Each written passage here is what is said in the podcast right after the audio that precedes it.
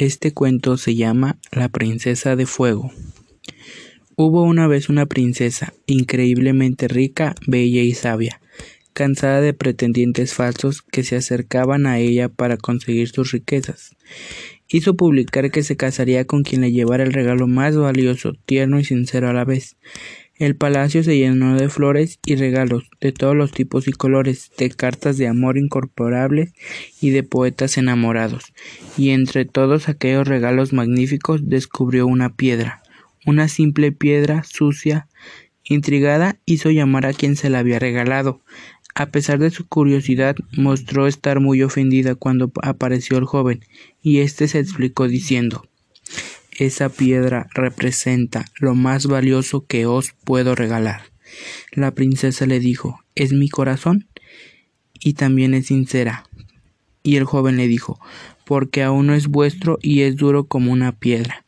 Solo cuando se llene de amor se ablandará y será más tierno que ningún otro.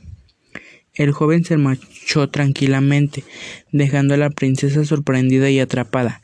Quedó tan enamorada que llevaba consigo la piedra a todas partes, y durante meses llenó al joven de regalos y atenciones, pero su corazón seguía siendo duro como la piedra en sus manos. Desanimada, terminó por arrojar la piedra al fuego. Al momento vio cómo se deshacía la arena y de aquella piedra tosca surgía una bella figura de oro. Entonces comprendió que ella misma tendría que ser como el fuego y transformar cuanto tocaba separando lo inútil de lo importante.